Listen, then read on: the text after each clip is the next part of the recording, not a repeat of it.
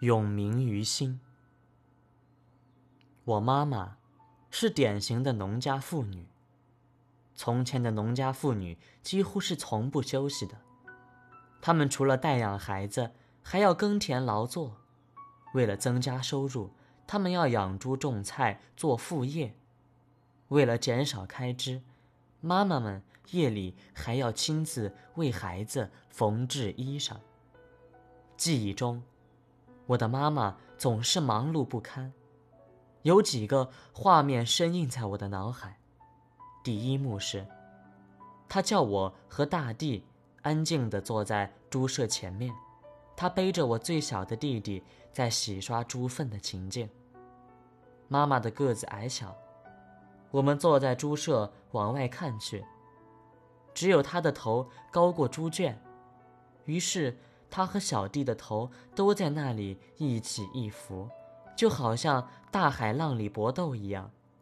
有一幕是农忙时节，田里工作的爸爸和叔伯午前总是要吃一点心止饿，点心通常都是咸粥，是昨夜的剩菜和糙米熬煮的。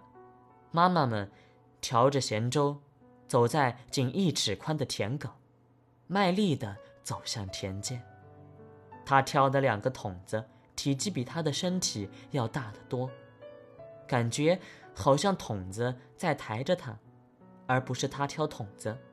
然后就会听见一声高昂的声音：“来哦，来吃咸粥了。”几里地外都听得见。还有一幕是，只要家里有孩子生病。他就会到庙里烧香拜佛。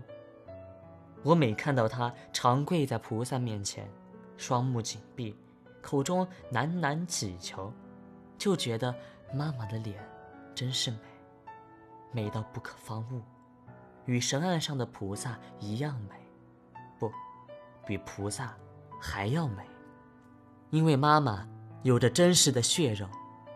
每个人的妈妈都是菩萨。母亲，就是佛心啊。